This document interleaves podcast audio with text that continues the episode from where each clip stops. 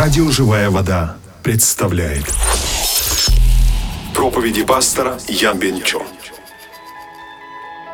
Пастор Ян Бенчо служил руководителем служения Cell Group церкви Юиду Сунбагым. Также служил старшим пастором церкви Сунбагым в городе Чимкент, Казахстан. В течение 16 лет служил миссионером в странах постсоветского пространства, где и поставил более 20 церквей. Служа миссионером, был ректором духовной семинарии Йонсан при объединении церквей Судбагын России. На данный момент является старшим пастором церкви Йоида Сунбагын Хансе.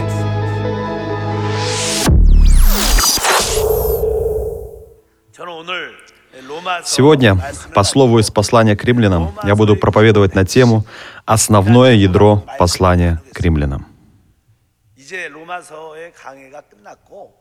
Разбор послания к римлянам на сегодня уже закончился, но я желал бы с вами еще раз кратко поделиться словом по всему посланию к.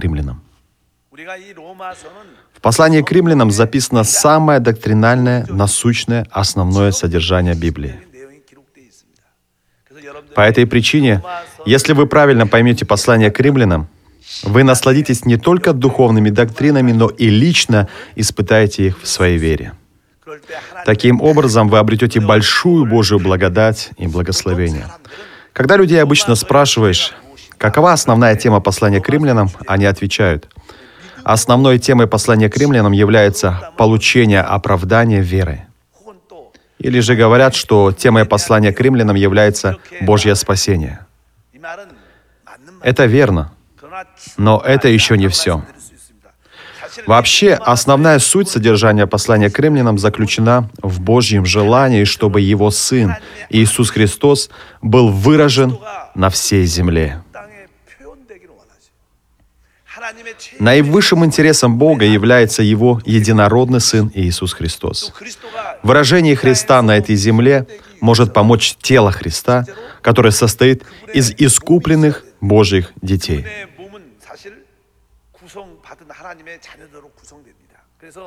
Поэтому тема послания к римлянам в том, чтобы из грешников сделать сынов Божьих. Поэтому с первой главы Павел исповедует, что все мы находимся в грехе. Но Бог желает сделать из нас своих сынов, чтобы мы, будучи Его сынами, смогли выразить Христа на этой земле. И Бог уже совершает среди нас такое чудное преображение. Бог, снабжая грешников своей жизнью, создает из них себе сынов. Эти Божьи сыны становятся членами тела Христа. А став членами тела Христа, в конечном итоге они начинают выражать Христа на этой земле.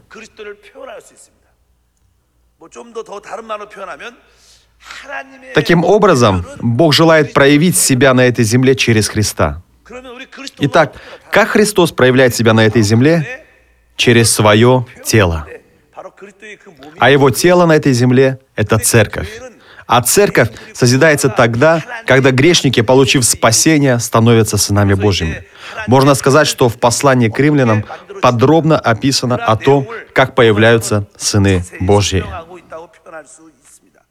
В послании к римлянам в 8 главе 29 стихе написано, «Ибо кого он предузнал, тем и предопределил быть подобными образу сына своего, дабы он был первородным между многими братьями». Апостол Павел получает от Бога откровение о плане Божьем и его цели. Существует много Божьих служителей, но таких, как апостол Павел, получивших такое удивительное откровение, не так много. Это откровение уже записано в Библии, поэтому если мы с помощью Духа Святого познаем и поймем это откровение, то оно станет для нас большим благословением. Итак, Бог открыл апостолу Павлу свой план. И в чем же его план? В том, чтобы, снабжая грешников своей жизнью, Бог смог обрести себе многих сынов. Но какова конечная цель Бога? Как мы говорили до этого, чтобы все эти сыны стали членами тела Христа и смогли выражать Христа на этой земле. Об этом здесь и говорится. Мы уже читали сегодня с вами 8 главу, 29 стих. «Дабы он был первородным между многими братьями». Под братьями здесь подразумеваются сыны Божьи. Веруя в Господа Иисуса, мы становимся детьми Божьими, сынами Божьими. Далее описано, что этих сынов Бог ведет к славе, прославляет их. Поэтому начало послания к римлянам показывает нам, что мы грешники. Грешники. Понять человеку, что он грешник, нелегко. Но если Бог откроет человеку глаза, тогда человек поймет, что он грешник и признает себя таковым. Да, человек совершает немало грехов, но мы должны понять, что мы уже рождаемся грешниками. Мы грешники не потому, что мы согрешили каким-то грехом. Мы родились грешниками, поэтому постоянно грешим. Яблоня приносит только один плод — это яблоки. Так и мы грешим по той причине, что уже родились грешниками. Мы грешники не потому, что мы согрешили каким-то грехом. Поэтому в послании к римлянам нас разоблачают в том, что мы грешники. Уже будучи в Боге, я часто смотрю на себя и понимаю, что если мой образ полностью будет разоблачен, скорее всего, многие люди впадут в искушение. Мне кажется, я сам впаду в искушение из-за самого себя. Итак, в первой главе разоблачаются наши дела, наши поступки. Что же это за дела? Прочитаем первую главу стихи с 29 по 31. Так что они исполнены всякой неправды, блуда, лукавства, корыстолюбия, злобы, исполнены зависти, убийства, распри, обмана, злонравия, злоречивы, клеветники, богоненавистники, обидчики, самохвалы, горды, изобретательны на зло, непослушны родителям, безрассудны, вероломны, нелюбовны, непримиримы, немилостивы. Это пояснение наших внешних дел и проступков. Потом записаны слова, которые даже произнести стыдно. Это стихи с 26 по 27. Потому предал их Бог постыдным страстям. Женщины их заменили естественное употребление противоестественным. Подобно и мужчины, оставив естественное употребление женского пола, разжигались похотью друг на друга, мужчины на мужчинах, делая срам и получая в самих себе должное возмездие за свое заблуждение. Наши низкие, грязные дела и поступки, которые даже стыдно выразить словами, здесь четко разоблачаются. Если спросить вас, чем вы занимались каждый день после 10 часов ночи еще до получения спасения? Дела многих из нас были низкими и грязными. Все это и доказывает то, что мы грешники. Так, первая глава послания к римлянам показывает нам, что мы разложившиеся грешные люди. Я верю, что как только человек признает себя грешником, он обретет благодать и получит спасение. Во-вторых, как мы говорили ранее, человек является грешником не потому, что согрешил каким-то грехом, а потому что родился грешником. Об этом и говорит Библия, что человек рождается сотканным из греха. Посмотрим Римлянам 5 главу 19 стих. «Ибо как непослушанием одного человека сделались многие грешными, так и послушанием одного сделаются праведными многие».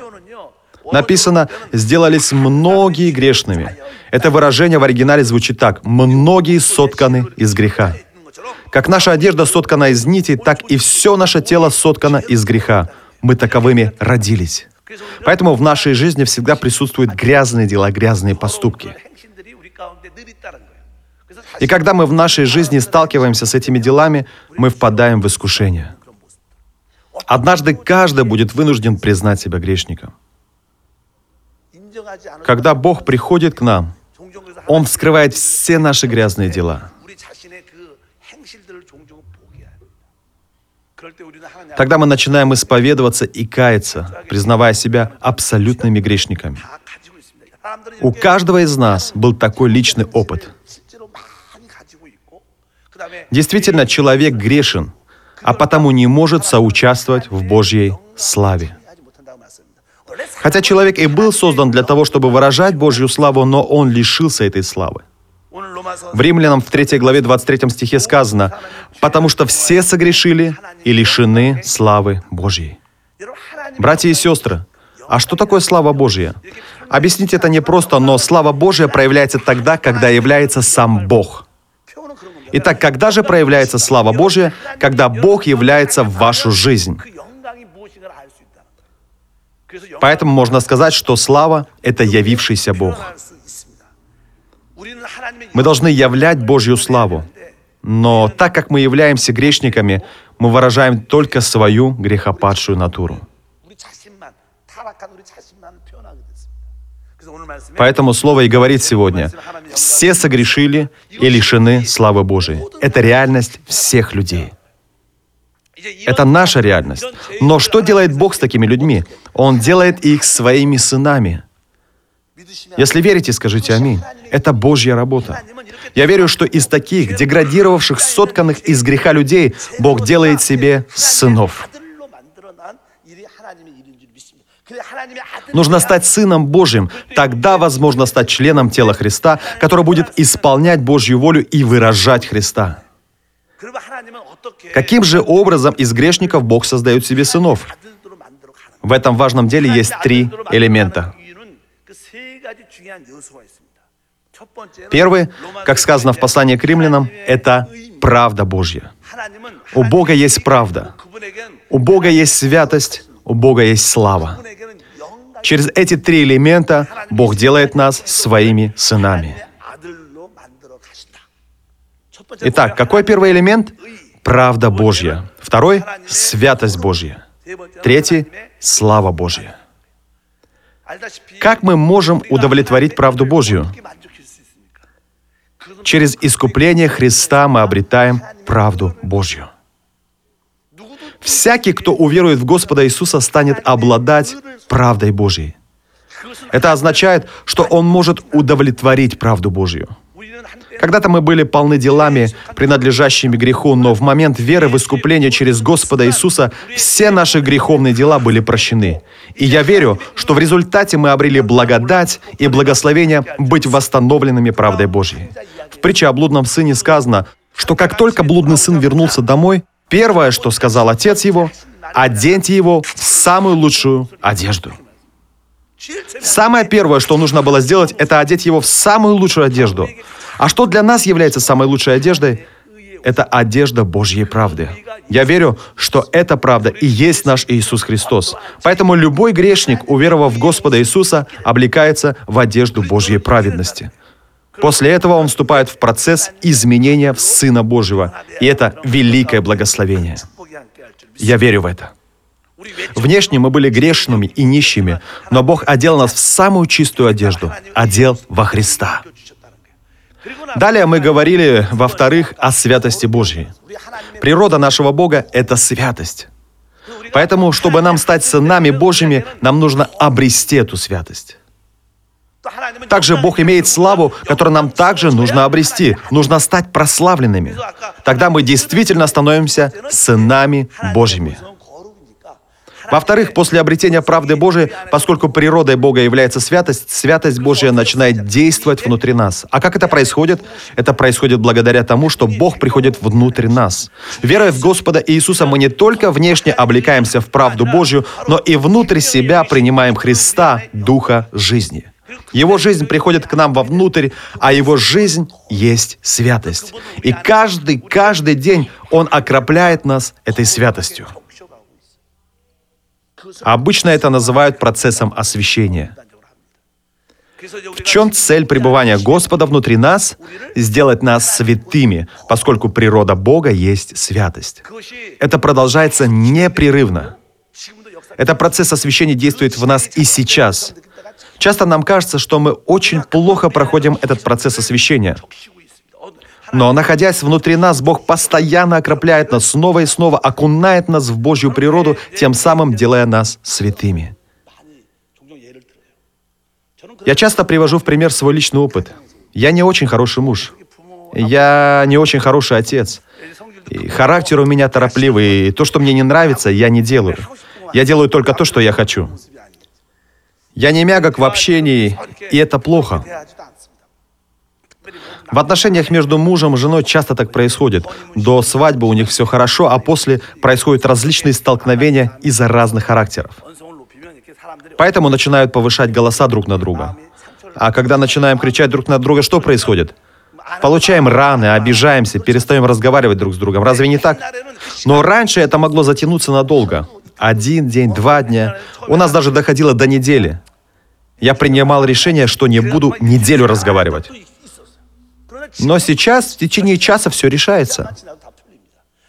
Причина, скорее всего, в том, что Господь внутри меня постоянно своей святостью создает свою Божью природу.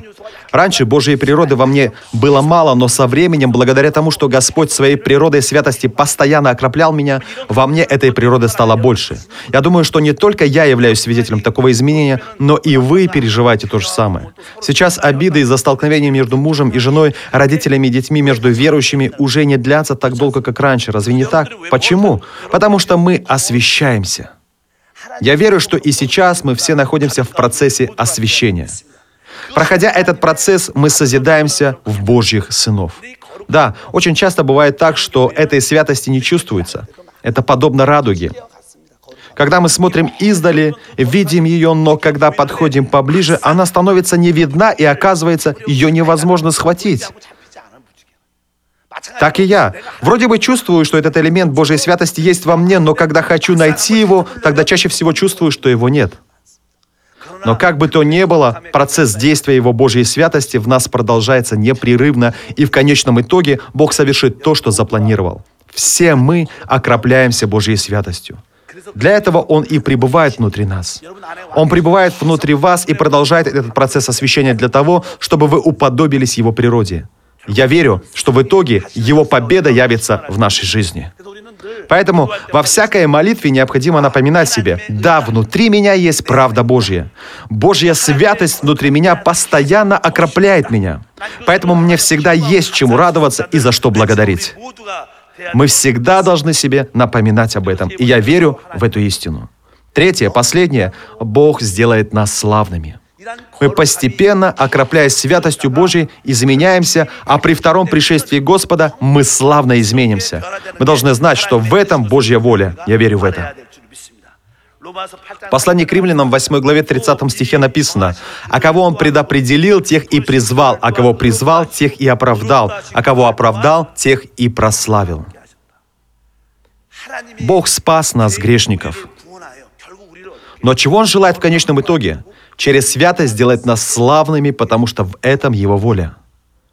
В конечном итоге мы будем находиться в Божьей славе. И несмотря на то, что сейчас наша жизнь трудна, тяжела и мучительна, в конечном итоге все это приведет нас к Божьей славе. Мы должны четко это знать. Библия говорит, что Бог нас прославит, сделает так, чтобы мы пребывали в Его славе. Братья и сестры, когда-нибудь вы будете исповедовать, да, Бог действительно избрал меня прежде бытия, призвал меня, искупил меня. Он не только оправдал меня, но осветил меня и привел меня в свою славу. Боже, я искренне благодарен Тебе за это.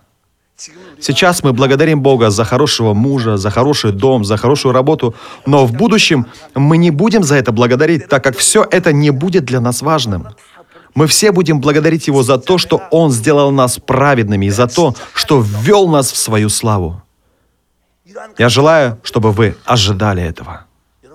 Братья и сестры, на этой земле максимум 100 лет жизни – Сто лет и все закончится. Но ведь есть вечность. Поэтому даже находясь в страданиях и трудностях, просто благодарите. Вам нужно всего лишь с радостью соучаствовать в этом процессе. Вы обрели оправдание, вы обрели святость. И если вы с радостью будете сотрудничать с Богом в этом процессе к достижению Божьей славы, скорость движения увеличится. Но многие люди не сотрудничают с Богом, а противятся Ему. Но знаете, даже если вы мешаете Богу своим противлением, Он все равно все совершит по своей воле. Израильский народ, пройдя пустыню, в конечном итоге вошел в благословенную землю. Хотя из-за своего противления и непослушания израильский народ потерял 40 лет, но в конце концов они вошли в обетованную землю. Если вы будете сотрудничать с Богом, вы скорее войдете в Его славу. Изменения также быстрее будут проявляться в вашей жизни. Но если вы будете противиться и станете небольшим препятствием, Господь, конечно, расстроится, но пройдя это небольшое препятствие, Он все же в итоге приведет вас в свою славу. Поэтому мы должны в радости сотрудничать с Богом. Я верю в это. Когда мы не сотрудничаем с Богом, Он создает такие обстоятельства или допускает такие трудности, проходя которые мы все-таки начинаем жить, подчиняясь Ему. 그런 과정을 통해서 우리는 결국 하나님께 순복하는 그러한 삶을 살게 된다는 것입니다. в послании к римлянам об этом и говорится. То есть, во-первых, Бог оправдывает нас, во-вторых, находясь внутри нас, Он непрерывно окропляет нас своей святостью, освещая нас, и в конечном итоге прославит нас, ведет нас в свою славу. В результате все мы станем славными сынами Божьими, а это и будет выражением Христа. А выражение Христа, я верю, это воля Божья для восстановления Божьего образа и Божьего суверенитета. Проходя такой процесс в жизни нашей веры, мы испытываем два важных момента. О чем далее говорится в послании к римлянам в пятой главе? Мы были в Адаме. Через это нам открывается два факта. Первый. До спасения мы были в Адаме. Мы принадлежали Адаму, поэтому в Адаме мы были наследниками греха, смерти и суда. По этой причине все люди, неверующие в Господа Иисуса, принадлежат Адаму. От рождения мы были в Адаме. Поэтому мы вынуждены были грешить, смерть всегда господствовала над нами, и нашим наследием были вечные муки. Но после веры в Господа Иисуса мы переместились из Адама во Христа. Братья и сестры, где сейчас вы находитесь? Во Христе. Об этом говорит нам послание к римлянам. До спасения все мы принадлежали Адаму. Из-за греха, смерти и вечной гибели мы жили на земле в страданиях и не имели никакой надежды. И это была наша участь. Но на нас сошла Божья благодать, и через веру в Господа Иисуса мы освободились от участи Адама и поселились во Христа. Мы были в Адаме, но сейчас, в настоящее время, мы находимся во Христе. Об этом говорится в послании к римлянам. Итак, что испытывает человек, находясь в Адаме? Находиться в Адаме означает находиться во плоти. А находиться во Христе означает находиться в Духе. Вы должны это помнить. Давайте повторим вместе. Находиться в Адаме означает находиться во плоти. Находиться во Христе означает находиться в Духе. В Адаме мы унаследовали грех, смерть, вечную муку, но, переместившись во Христа, мы получаем в дар благодать и праведность. Что мы получаем? Благодать и праведность. Братья и сестры, если в нас есть праведность, если в нас есть благодать, мы имеем силу все побеждать. Поэтому Библия и говорит, что в благодати и праведности мы можем царствовать. То есть мы имеем силу всем управлять, все побеждать. Я много об этом проповедовал.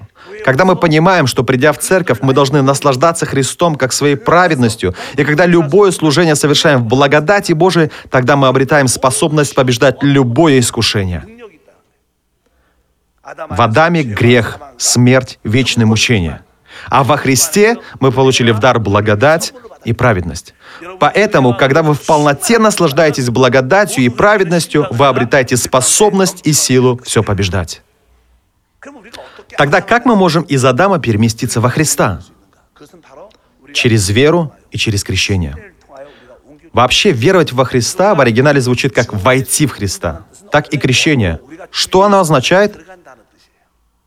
Оно означает погружение в воду. Тогда что такое крещение Духом Святым? Это погружение во Святого Духа. А Дух Святой — это Христос, поэтому мы должны всегда иметь веру и уверенность в том, что мы во Христе. Но многие люди даже после получения спасения по-прежнему живут водами. И таких людей много. Я говорил до этого, что жить в Адаме означает находиться во плоти. Братья и сестры, а что означает находиться во плоти? Это означает стараться самому все делать. Библия говорит, что мы уже умерли для закона, но многие люди продолжают учить закону, стремятся к закону, стараются исполнять слово закона.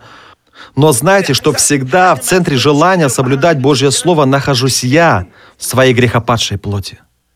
Многие люди стараются делать что-то усердно и этим радовать Бога. Братья и сестры, Никогда наше усердие Бога радовать не может. Я верю, и мы должны это четко понимать, что наше плотское усердие Бога радовать не может. Многие люди вначале получают спасение по благодати, но потом пытаются вернуться в закон.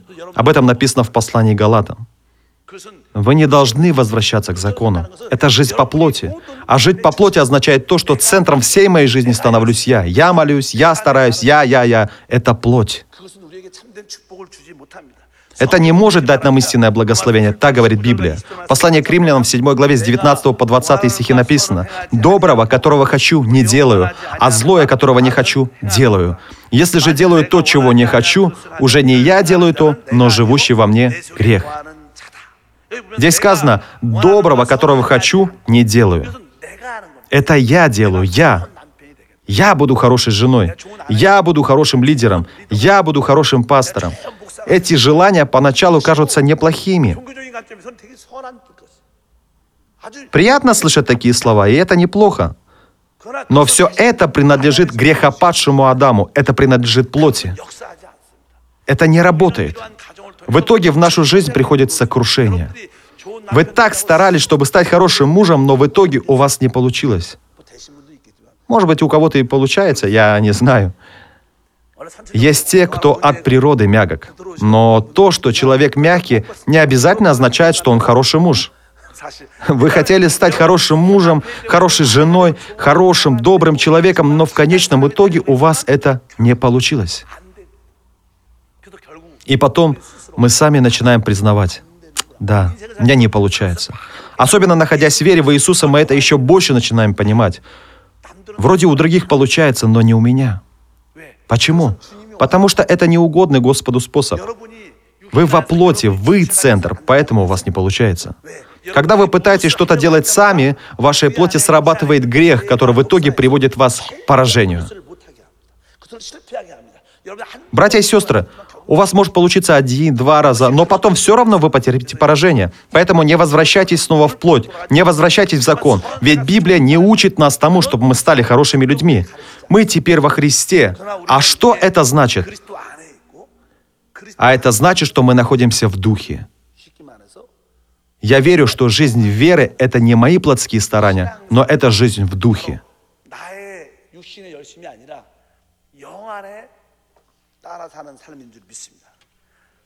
Эта тайна записана в Римлянам 8 главе с 4 по 6 стихи. «Чтобы оправдание закона исполнилось в нас, живущих не по плоти, но по духу. Ибо живущие по плоти о плотском помышляют, а живущие по духу — о духовном. Помышления плотские — суть смерть, а помышления духовные — жизнь и мир». Восьмая глава послания к римлянам поясняет это очень кратко. Проще говоря, делать добро, принимать какое-то решение, все это надо забыть. Надо просто находиться в духе и жить по духу. И тогда все требования закона будут достигнуты. Это совершит Господь. Это и есть Евангелие. Я верю, что об этом и говорится в послании к римлянам. Поэтому даже наши мысли должны помышлять о духовном. Об этом сказано в послании к римлянам 8 главе в 6 стихе. В жизни нашей веры, когда мы сталкиваемся с трудностями, мы обычно молимся, «Бог, помоги мне стать хорошим мужем». Но даже долгие молитвы об этом, они не помогут нам стать хорошим мужем. Такие молитвы кажутся молитвами, обращенными к Богу. На деле же это возвращение в закон. Братья и сестры, вам нужно всего лишь думать о Духе Святом. Я всегда вам об этом говорю. Кажется, что это пустяк. Фактически же это очень важно. Во время молитвы вам необходимо много молиться только за преисполнение Духом Святым, желая помазания Духа Святого, желая быть в сопровождении Духа Святого, желая быть одним целым с Духом Святым. Тогда вы естественным образом, незаметно для вас станете хорошим мужем, станете хорошими детьми. Вы просите, Бог, дай мне благодать, дай мудрость, чтобы я стал хорошим мужем. А в чем эта благодать и мудрость? Жить в Духе Святом. Вы стараетесь что-то делать, чтобы быть хорошим мужем. Когда жена говорит, я просто буду терпеть, или дети говорят, я буду послушен родителям. Но эти решения вам не помогут. Послание к римлянам раскрывает две истины, два факта о том, что прежде мы были в Адаме, а теперь мы во Христе. Но все наследие Адама мы испытываем заново, когда живем во плоти. Когда мы живем во плоти, мы испытываем лишь грех, смерть и вечное мучение. Но во Христе есть благодать и праведность. А как наслаждаться этой благодатью и праведностью? Жить в духе. Обычно в возрождающихся церквах не учат закону, там учат жить в Духе Святом. И я думаю, что такая церковь – самая лучшая церковь, и там самые лучшие верующие – Но люди больше любят учение о законе. Братья и сестры, вы должны сделать вот так. Тогда вы получите благословение. Вы должны соблюсти это слово. Все это свойственно людям, потому что там нужно приложить свое усердие, свое старание, Поэтому это интересно, это зажигательно. Вот почему, если понаблюдать за церквами, в которых сильно акцентируют внимание на законе, прихожане в них кажутся сильными, так как очень сильно стараются, прилагают усилия для исполнения закона. Но церкви, говорящие о Духе Святом, свободны от этого. И верующим таких церквей просто необходимо иметь личное отношение с Духом Святым, иначе они будут очень слабы духовно. В церквах, акцентирующих внимание на законе, пасторы и проповедники кажутся очень харизматичными, и прихожанам это нравится. Возможно, эта человеческая харизма кажется чем-то хорошим, но Библия учит другому. Библия учит нас быть во Христе, а быть во Христе означает быть в Духе Святом, а Дух Святой находится в нашем возрожденном Духе, поэтому наша задача — пребывать в Духе. Когда вы живете в Духе, вы наслаждаетесь правдой Божией, постоянно окропляетесь святостью Божией, в результате становитесь славными сынами Божьими. Мы имеем такую надежду, и об этой надежде мы должны знать. Братья и сестры, вам необходимо знать сердце Бога. Я говорил до этого о том, как Бог из нас, грешников, создает сынов Божьих. Он дает нам свою праведность, и, находясь внутри нас, Он непрерывно окропляет нас своей святостью. В конце Он сделает нас славными. Послание к римлянам открывает нам сердце Бога Отца. 하나님의 마음을 하나님의 마음 А что это за сердце? 우리 한번 Давайте посмотрим в послание к римлянам и прочитаем 8 главу с 37 по 39 로마서 стихи. 한번 찾아보자.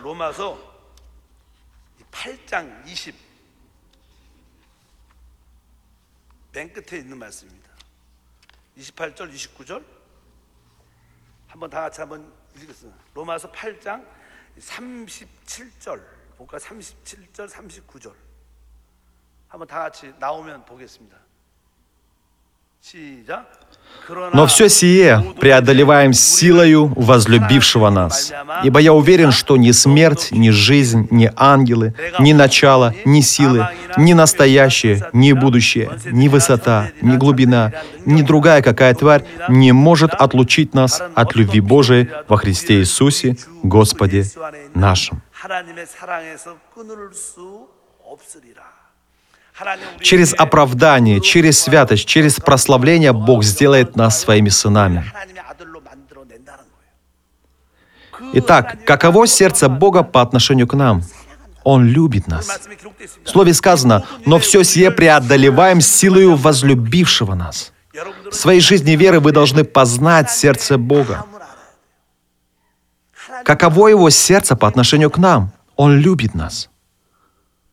Он любит нас от вечности. И сейчас Он любит. И во веки Он любит. И ничто не может отлучить нас от Его любви. Поэтому, братья и сестры, вам не нужно бояться. Как бы ни было тяжело и трудно, не нужно заботиться и отпускать рук. Сердце Бога является нашей гарантией, нашей страховкой – Поэтому, если вы знаете сердце Бога, вы знаете самого Бога и то, что Он любит вас.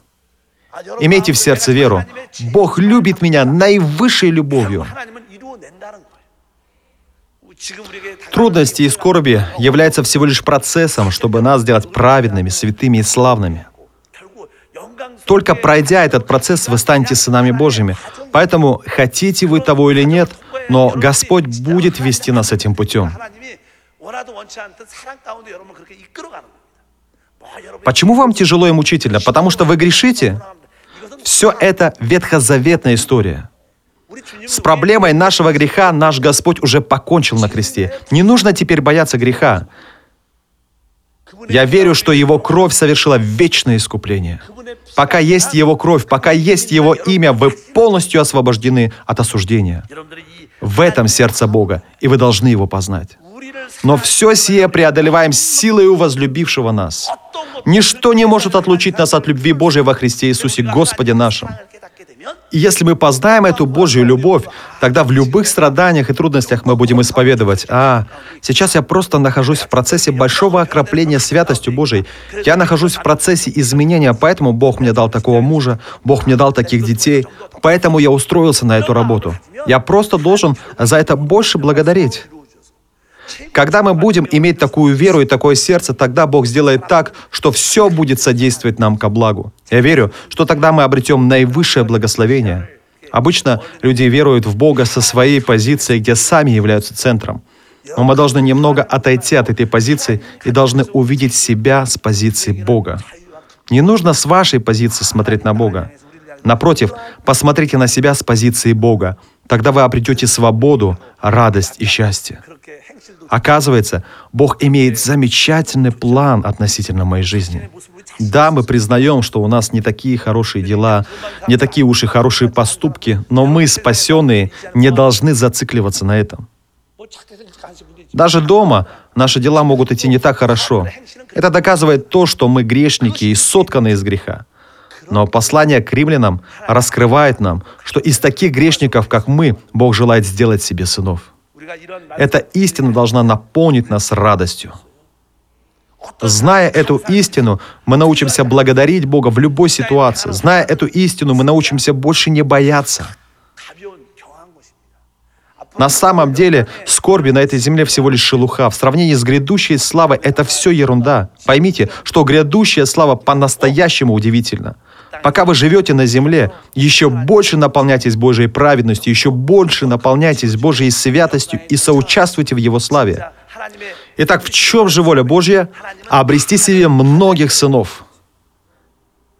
Поэтому Он спасает одну душу, которая ценнее всего мира, делает ее частью церкви, состоящей из уже спасенных сынов Божьих. я верю, что такая церковь будет выражением великого Бога. Бог через своих многочисленных сынов будет исполнять свою волю. В этом суть благовестия — обрести человека и посвятить его Богу. А Бог, сделав его частью своей церкви, будет продолжать совершать свою волю. Я верю в такое удивительное действие. Бог должен быть выражен в этой вселенной. А выражение Бога возможно только через выражение Христа. А как выражается Христос? Через Его тело. А что есть тело Христа? Это церковь. А что такое церковь? Это мы, спасенные. А кем мы были раньше? Когда-то мы все были грешниками. Поэтому и вы приведите к Богу одного человека. Тогда в итоге он станет одним целым с церковью, с нами, и станет работником Христа, выражающим Христа. Бог искренне радуется спасению одной души. Именем Господа благословляю, чтобы таким образом вы были использованы Богом постоянно. Скажу в заключение, когда-то все мы были в Адаме, но сейчас мы во Христе. Находиться в Адаме, во плоти, в поражении вы можете всегда, и это несложно, но наслаждаться благословением во Христе можно лишь только тогда, когда мы в Духе. Благословляю, чтобы всегда вы возвращались в Дух, смотрели в Дух, преисполнялись Духом Святым. И тогда вы испытаете Божью славу в своей жизни молясь каждое мгновение, благодарите Бога, что находитесь в Его славе. Когда вы познаете ценность этой Божьей славы в вашей жизни, тогда вы перестанете благодарить за мирское, благословляя, чтобы это откровение вы приняли верою.